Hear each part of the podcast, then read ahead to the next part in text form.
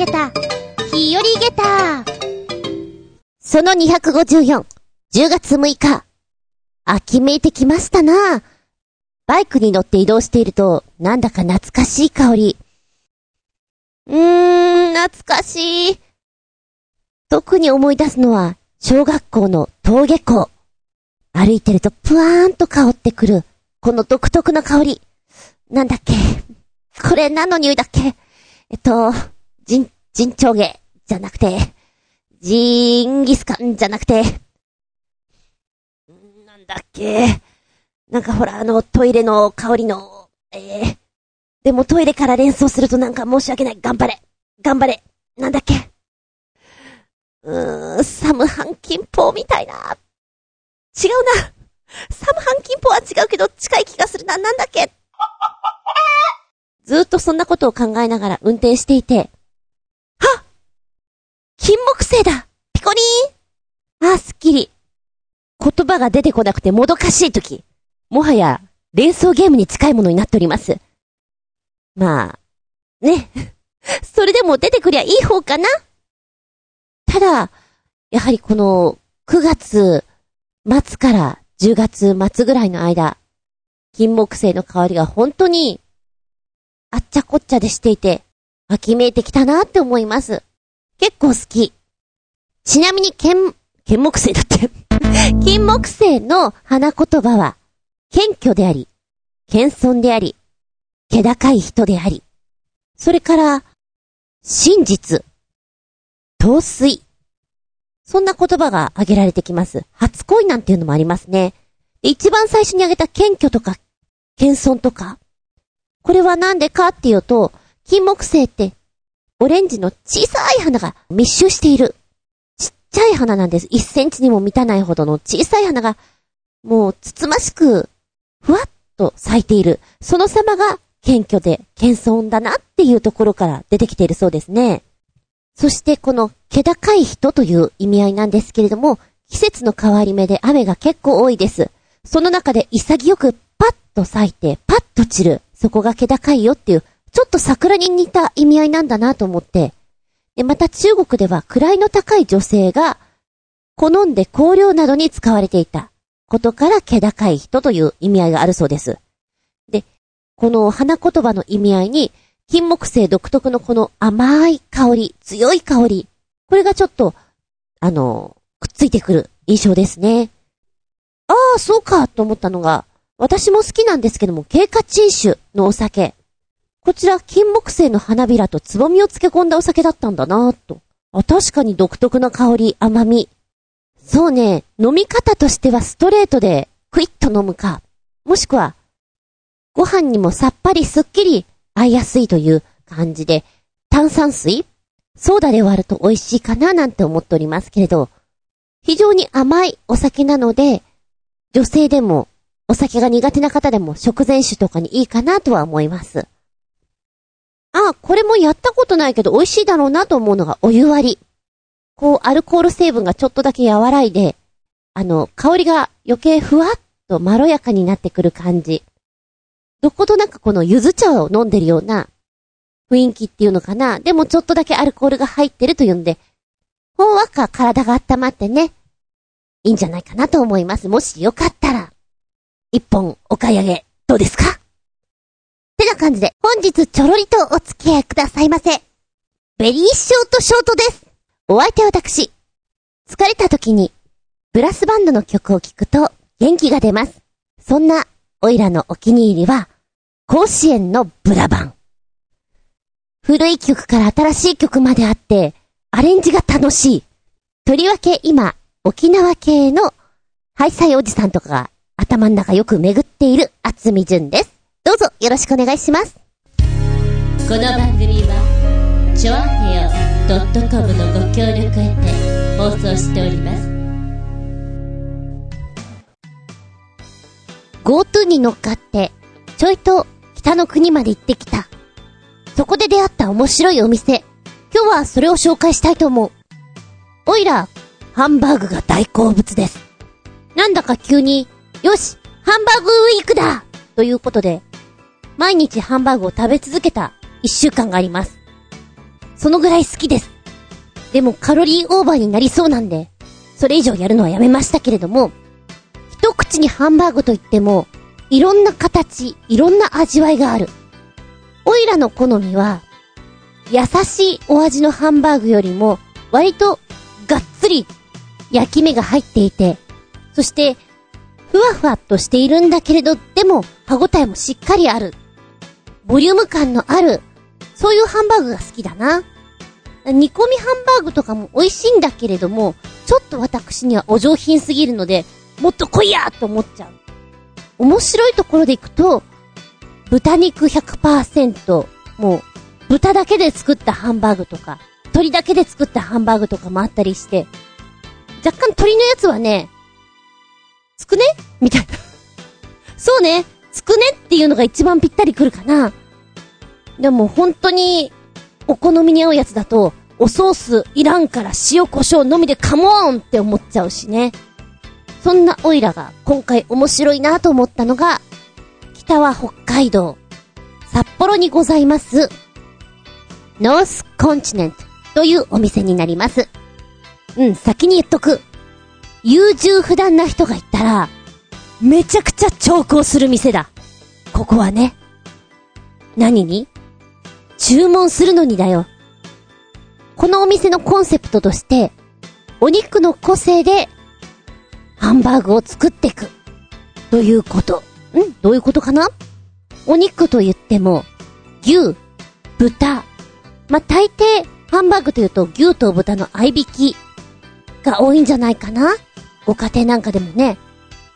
で、ステーキ寄りなものだと、牛のみで、えーつなぎ一切使わず、こねこねして作りましたよっていう、もはやハンバーグなんだけどステーキのような、そういうものを出してくれるところもあります。ここは、牛さんもいるし、豚さんもいるし、鳥さん、鹿さん、羊さんバリエーションが、まず、豊富なんですよ。お肉の種類をさえ選んで、あ、こんなにあるんだ、みたいな。で、その中で選んだ上で、おソースがまた、なんか、じゃんじゃかあるの。ポピュラーな、デミグラスソース。それから、梅の入った、和風、おろし系ソースとか、チーズフォンデュ系ソースですとか、変わったとこで行くと、生七味って書いてあって、え、生七味入っちゃうの？醤油ベースの照り焼き系のおソースなんですけれども、白髪ネギと一緒に、で、トロトロの卵と一緒に絡めてどうぞみたいな。まあね、雰囲気的には、つくね、だなって思ったんだけども、生七味がそそられるじゃない？冷製トマト系ソース。なんだかセロリとか入っちゃったりなんかしておしゃれだわ。で、マンゴーとのトロピカル系季節限定ソースなんていうのもあって、どんだけ悩ませるんだと思うぐらいです。まあ、しょっちゅう行けるわけじゃないので、そんな優柔不断さんのため、園地から来られる方のためなんでしょうね。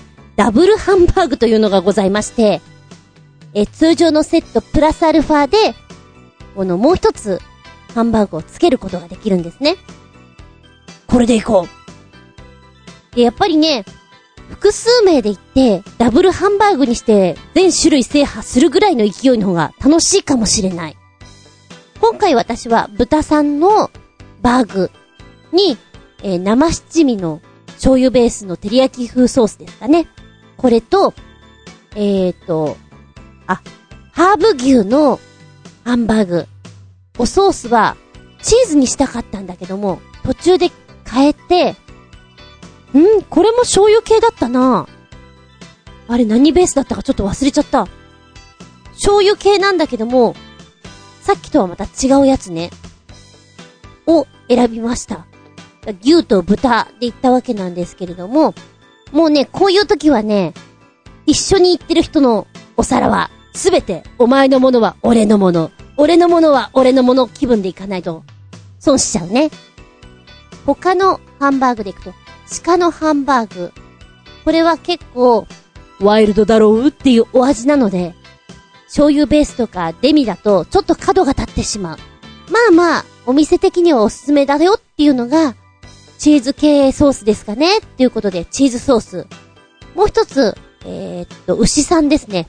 牛さんで、割と、粗めの、粗挽き系の、引き方をしたハンバーグ。こちらはデミソースで。いや、この店はね、カウンターに座ると、目の前で焼いてるところを拝めるから、絶対楽しいなと思った。ああ、あっち座りたいな。でも皆さんそうなんだろうね。予約席はみんなカウンターにいたよ。へえ。いろんなハンバーグ焼けるの絶対これ楽しいもん。で、周り見渡すと、やっぱりね、違うの食べてるのもわかるので、面白いなって思って。で、こちら、えっ、ー、とね、入り口のところに、カゴがあって、あ、ベーグルだ。ベーグル売ってるんだ、と思ってたのね。で、帰りによく見たらこれベーグルじゃなくて、ドーナツ型のハンバーグを売ってまして、斬新結構値段高かったんです。え、二つで1000円ぐらいしたかな？もうちょっとしたかな？いい値段取るわーって思ったんだけど、本当にね、大きめのベーグル、一個食べたら本当にお腹がパンパンになるサイズのベーグル型で、こんな面白いハンバーグ作ってるんだ。で、この穴の活用ったら、卵入れたりチーズ入れたりしたら楽しいな、みたいな。夢広がっちゃうな、みたいな。そんなハンバーグ売ってましたよ。で、今回私は、あの、夕飯で行ったんですけども、ランチに行くと、1100円ぐらいで食べられるので、これはなんてお得なんでしょうとも思いました。お味はね、ま好みがあるでしょ？私は、ハーブ牛を頼んだんだけど、あ、私、あんまりハーブ好きじゃないんだなと結構ね、香りが、するんです、ハーブの。うん。そんなにハーブしてなくていいや。で、豚さんの方も、ハンバーグというかやっぱりつくねを食べてるような感覚になったんで、あ、私は牛の粗挽きが、デミが好きなんだな。で、チーズのおソースに、デミソースを混ぜると、うまいこれはいい混ぜるべしと思いました。で、こちらのお店では季節限定ソースとかも、もっともっと出ているし、日々、いろんなバーグを研究してるみたいなので、なんか、やたらとテンションが上がる店。え、プラス、なんかね、餃子とかもあるんですよ。なんで餃子とも思ったんだけども、変わり種餃子。あの、皮も、緑、えー、レッド、白、黒、4色があって、タレも、醤油系のタレと、レモン酢のタレとあって、どんだけ変わってんだろうとも思った。でもなんかそんなの食べてたりするとまた話のね、種にもなるので、ああ、ユニークなお店だな。そしてすごくリッチな気分になるなと思った。面白いのはですね、このハンバーグのプレートの中にサラダがくっついてくるんですけれども、超野菜うまいんすよ。自慢じゃないけど、私が住んでいる千葉県、東京から越してきて、本当に野菜が美味しいなって思っているんだけど、北海道もうまいなうまいうまいって食べてると中からね、キュウリがごそっと出てくるんです。おっきめのがね。大食いの選手の人たちが食べ進めていると、下からお肉が出てきたとかさ、こんな歯応えのあるものがこんなところにみたいな。そんな感じで埋まってるんですよ。このキュウリが、サラダではなくピクルスになっていて、アクセントになっていて、付け方がちょうどいいんです。嬉しいサプライズだなと思って、私が、そうね、札幌にもし住んでいたならば、お誕生日は、ここで食べたい。で、リクエストしちゃうだろうなって思った。今もっと、メニューの詳細が出てないかなと思ったんだけどね、あんまり見つけることができずに、多分、しょっちゅうメニュー変わるんだろうね。そんな気がするよ。非常に面白いお店なので、もしも北の国に行くことがあったならば、お立ち寄りをおすすめしたい。この個性的なお店は、お肉の個性で北海道を旅する動産ハンバーグ。その名も、ノースコンチネント。本当にコンセプトが面白いので、ぜひお立ち寄りいただきたい。そんなお店です。ちょっと混んでるかもしれない。でも、待ってるのも非常に楽しめるんじゃないかなと思いますよ。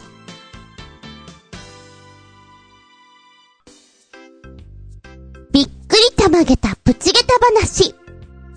空中ブランコでござい。のマッキー。あなたは空中ブランコ、生で見たことありますか？そうね。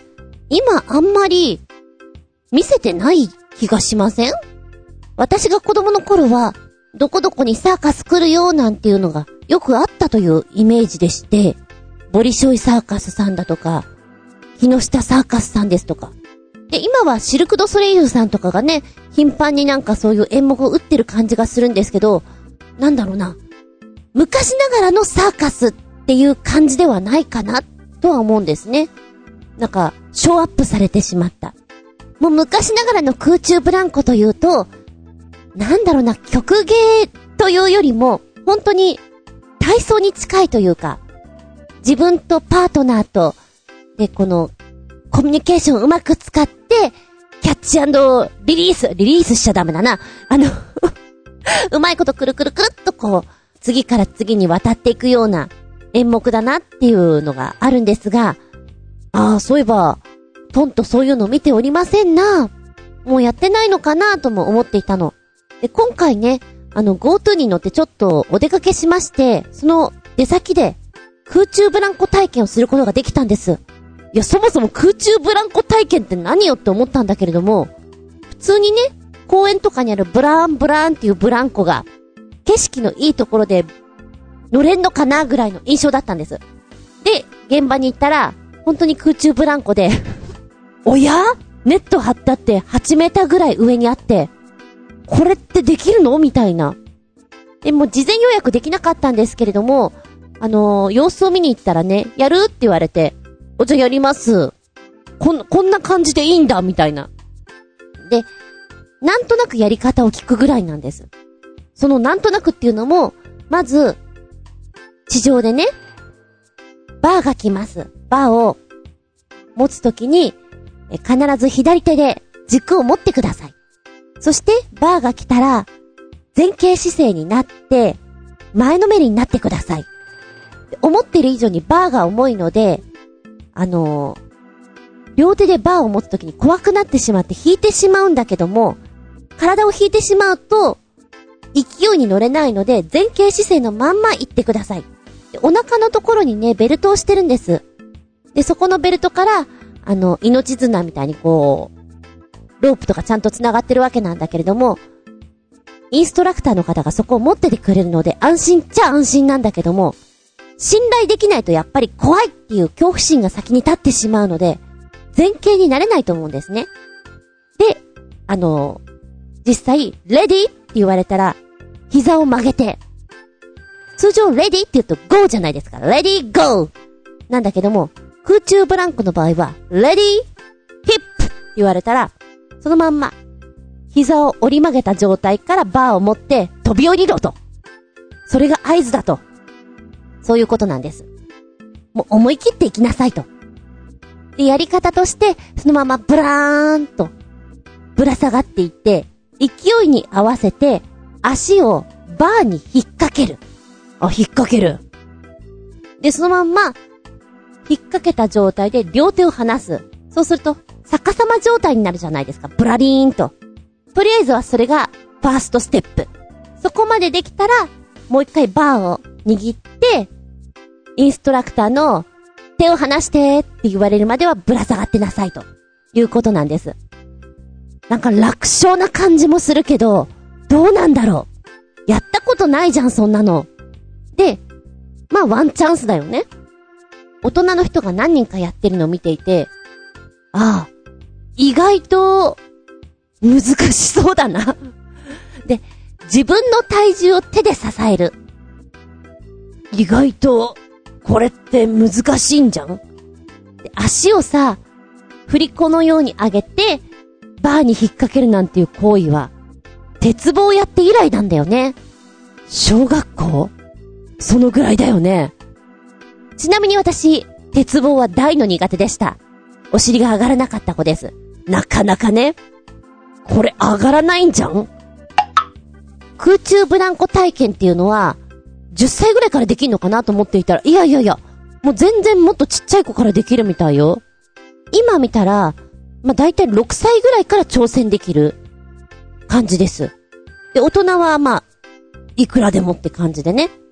で、小さい子は私きっとインストラクターの方が後ろにくっついて飛ぶのかなと思ったら、全然です、もう。ちびっこはちびっこだけで飛んでました。ちびっこ飛んだーみたいな。で、悔しいかなちびっこはなんかこう、やっぱり体が軽やかなんですね。レディー、ヒップポーンと飛んでキャーも言わず、そのまま割と軽々と足をくるんと上に乗っけて、バンザーイ逆さま状態になって、それできるんだ。はーん。悔しいな。で、小さい子の方が上手にやってる。で、ちょっと年齢が上がってくると恐怖心がやっぱり上がってくるんでしょうね。なんか見ていた兄弟で、あの子は多分、4年生、5年生くらいの男の子だと思うんだけど、その子はね、うまくできなかったんだけど、弟くん、1歳ぐらい、1歳じゃねえや。1年生ぐらいの弟くんは上手にやっていた。また面白いのはそこのお母さんがね、超怖がってて可愛いの。あの なかなか飛べなくてインストラクターに怒られてて。飛んだと思ったら、キャー！みたいな感じで。で、地上で、息子ちゃんがね、二人で、ママ大丈夫だよ！ママ！って声かけていて、あの、旦那さんも、まあ、なんかちょっと、大丈夫だよ！早く行きなよ！つって、声かけてんのがすごくね、ほんわかしました。いいなと思って、仲良し家族だなと思ってね。いざ、オイラの番なんですけれども、8メーター上のところまで、細い細い脚立というのですかね。脚立？はしご？登ってきます。不安定な感じ。だ高所の人はそこだけでも結構グラグラしちゃうので怖いんじゃないかなと思いました。で、上に上がりまして、あの、自分のハーネスのところ、お腹のところにある器具に安全装置みたいにつけてくれるんですけども、その時にね、高さどのぐらいなんですか？とか、え、もともとサーカスにいたんですか？とか、ちょっと質問してみて。そしたら、いや、サーカスにはいなくて、ここに来て、あの、やれって言われたからいきなりやって、それでハマっちゃったのよ、みたいな感じで。だから大人になってからやってるんだなそんな感じですね。で、実際、風が割とありまして、バーを掴んで、よいしょ。あれ？思ってる以上にすっごく重い。バーを持ってるだけで非常に体が前に引っ張られるんですね。これは、確かに、前に落ちるという感覚が強いから怖いかも。で、はい。左手離して、バー掴んで、両手で掴んで、足肩幅で。はい。レディーあ、レディー来たヒップあ、来た来たもうそこで飛ばなきゃいけない。もうヒップで飛ぶわけよ。飛んだ段階で感じたのは、落下する恐怖感。意外に、ボンっていくからあるんですけれども、それよりも何よりも両腕にかかる自分の体重の勢い。ズシンお、来た来たで、一番最初に、ブーンって飛んでった時に、どうしてもその勢いで足をバーに引っ掛けたいなと思うんだけれども、その時にインストラクターね、まだよまだまだっていうの。次の段階で足引っ掛けろ。だから一回振られて戻ったその勢いなんだよね。でも思ったの。あれ？私これ、手支えられるって。大丈夫？って思った。そのぐらい、なんか自分の体重をずしーんって支えることがなかったから、ドキドキした。ブーンって言って、戻るときに、ダメかもしれない。上がらないかもしれない。多分ね、そこで諦めちゃうとダメなんだよね。ほぼほぼ諦めてしまったんで、今足上げてって言われて、上げる気もなかった。上げる気もなかったそっちが正解かも。で、そうなるともうブランブラン状態になるじゃんそしたら、オッケー手離して、1、2、3で手離すんだけど、手離すのもね、やっぱ恐怖心があります。下にネットがあるとはいえ。で、そのまますぐに落下するのではなくて、ロープに引っかかっている、あの、安全装置があるので、インストラクターが支えてくれてるんですね。だから緩やかに落ちる感じがまたちょっとね、ギャップがあって怖いなと思った。あー、そうなんだ。これがファーストステップ。で、夕方ぐらいからは、あの、相方がいて、キャッチするという練習があると。すげえなー。空中ブランコの練習ってこんななんだ。で、これがね、どうやら流行ってるらしいのよ、海外で。え、なんで流行ったと思うんだけれども、もともと空中ブランコってやっぱりサーカスの独特な競技じゃないですか。これをアクティビティとしてやるということが、なんていうの？体幹を鍛えるそれからダイエット効果に持ってこい。プラス、普段できない空を遊泳じゃないけれども、飛んでるという感覚、高揚感。これがたまらんのじゃよということで、流行ってるらしいんですよ。実際関東でも、えー、空中ブランコ体験させてくれるところがありまして、現場でも聞いたんですね。あの、どこでこういうのやってんですかねって言ったら、あ、千葉にもありますよ。千葉？へえ。柏に、柏？毎週行ってる柏ですか？だから私やろうと思ったらできるんだと思って。で、お値段がきっとね、ちょっとこういう危険なものって、一回1万前後して高いんだろうなと思ったの。調べたら、3000円から4000円。安いじゃんワンレッスンよ。なかなかできる体験ではないというのがね、面白いなと思った。で、さらにびっくり玉ゲッタなのは、翌日だね。めちゃくちゃ筋肉痛。一回しか飛んでないのよ。しかも多分、時間にしたら15秒とか20秒とか、そのぐらいだと思うの。そんな短い時なのに、この全身筋肉痛ったら、特にびっくりは、腹筋に来たね。あの、脇とかはわかるの。腕とかは。支えていたから。腹筋に来るのって、なんかすごくね？おいら自慢じゃないけど腹筋はかなり鍛えてる方だよ。なのに、このワンチャンで来るっつうのはすげえなって思った。これは続けたら確かに体絞れてくるなって思ったね。こういう競技って自分でやろうと思わないといけない？スカイダイビングとかもそうだし、なんか自分の中のこの葛藤を抑えて一歩前に行くっていうのは非常にいいんじゃないかなと思うので、私はおすすめしたいなと思った。なんか、私的には悔しかった足上がらなくて。ちょっぴり柏行っちゃおうかなって思うぐらい。この柏なんですけれども、 Trapeze Heroes と言います。トラピーズヒーローズ。ちなみにこの Trapeze Heroes さんのサイトをポチッと押すと、体験者さんとかの写真が出てきたり、動画が出てくるんですが、結構ね、若い子が多いのかなと思ったら、いや、上の方が多い感じがする。え、どうしてやり始めたのかなっていうぐらい。そしてすごくいい顔している。これは、ちょっと、新たな一歩として面白いんじゃないの？何かをやるときって結構さ、物を買ったりしなきゃいけないじゃないですか。道具を揃えたり。これ、あの、T シャツと短パンと、あと裸足だから。お金かからないから、という意味合いでも、すぐに始められちゃうよ。空中ブランコ。私、空中ブランコやってるんだって、ちょ、ちょっとびっくりじゃない？特技空中ブランコです。面白いと思うの。もしよろしければ、いかがですか？ということで今回は、びっくりたまげった空中ブランコ体験。あ、腹筋いたし。こちらのトラピーズヒーローズさん。連絡先は070-5566-9790。5566-9790。お間違いのないようにお願いします。えー、もちろんサイトの方でも動画等見れますから、興味あったら、気になるなと思ったら、気になるなで終わるんじゃなくて、Let's try! この番組は、ちょあへよ .com のご協力へて放送しております。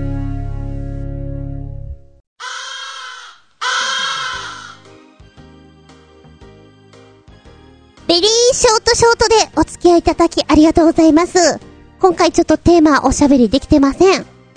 えー、テーマは、お財布でお話ししたかったの。次回に引っ張らせてください。10月20日、下駄255でお届けしたいと思います。あなたの好きなお財布のタイプは？お財布の思い出。子供の頃こんなの使ってたよ。使いやすかったよ。ガマ口。あの、独特なフレーム。使い勝手が意外と味なんだよね。なんていうお話ししていきたいと思います。お便りは、チョアヘオホームページ、お便りホームから入っていただきますか、もしくは私のブログ、ズンコの独り言の方にメールフォーム用意してございます。こちらご利用くださいませ。じゃなければ、直接のメールアドレスもございます。全部小文字で、geta アンダーバー zun アットマーク yahoo.co.jp geta アンダーバー zun アットマーク yahoo.co.jp こちらまでお願いしますね。なんだかお店とかで、中学生ぐらいの女の子が、きらびやかな長財布をカバンの中からスッと出すと、なんで？って思う。なんで長財布？いくら入ってんの？そこに。お小遣いどのぐらいもらってるの？ちょっとインタビューしたかったりね。おいらのお財布の中は、あんま、入ってないかもよ。では次回は、10月20日、日付が変わるその頃に、か変わったその頃に、またお聞きいただけたらと思います。本日、ショートショートショートでお付き合いいただきました。ありがとうございます。ここまでのお相手は私。最近、食べ物が美味しくていけません。せっかく健康診断の時に絞ったのに、リバウンド、リバウンド厚み順でした。見舞い聞く舞い話す舞い。ずんこの話も、もう、おしまーい。バイバイキーン今日、とてもびっくりしたことがある。びっくり玉ゲッタあげた。10ぐらいいっちゃう。いや、絶対そんなことないんだろうなと思うんだけれども、お家帰ってきてね、ニャンズにご飯あげようと思ったの。で、え、缶詰と、袋に入った、パウチのご飯があるんですね。じゃあ、パウチのご飯にしましょう。で、まだ開けてなかったから、一袋に4つ、パウチが入ってるんです。で、ハサミでチョキンと切って、手に持った時ね、ん？なんか臭いなと思ったの。臭いな？あなんでだろう？ん？濡れてる。ん？ん？おしっこかい？で、うちの、ニャンズ男の子なんですけども、マーキングする癖がね、ついちゃってて。え、まさかここにしたの？嘘だ嘘だー！もう！めちゃくちゃ嫌な気分でね。なんだよってこう、流しのとこで袋洗ったんです。はい、これで大丈夫。だ、大丈夫？大丈夫のはずなんだけど大丈夫な感じがしないな。なんでだろう？で、中身を取り出して、えー、パウチごともう一回洗ったんです。え、洗っても洗っても臭いのはどういうこと？パッと見たらね、この外身の袋の中におしっこがいっぱい入ってんの。はい？え、ちょっと待って、ちょっと待って、ちょっと待って。おいら、ハサミでさっき切ったよね。なんで中におしっこが入ってるの？ん？なんで？ん？で、他のパウチとか缶詰とかには別におしっこがついてないんですよ。それだけ。なんで？ちょっと怖いんだけど。なんで？で、なんだろうな。あのー、おしっこにしても、随分発酵してしまったような感じのおしっこなんですよ。さっきからこんなおしっこおしっこと連発して言ってますけども。なんだろうな、びっくりするぐらい臭くて。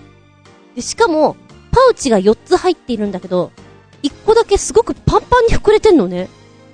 何？あの、登山してさ、スナック菓子とか、インスタントラーメンがパンパンにこう、膨れ上がっちゃったみたいな感じに。なんでこれだけいっぱいになってるの？どうして？なんだか色々怖いんだけど。今、その真相を探ろうにも、それを触るのが怖くて、放置してある。どうしよう。あの袋切ったら中からおしっこ出てきたらどうしよう。そんな恐ろしいことはないと思うけど、なんであれだけ、パンパンになってるの？怖い。怖いよ、ちょっと。7時半ぐらいに、なんだか、なんだかおしっこに、翻弄されてる私でした。いや、多分、すごい、すごい偶然で、もしかしたらどっか空いていて、そこにおしっこが、うまいこと入ったのかな？考えても考えてもよくわかんない。おしっこの謎である。最後の最後に何の話をしてんだ私は。そうだ。おしっこの話をしてるんだ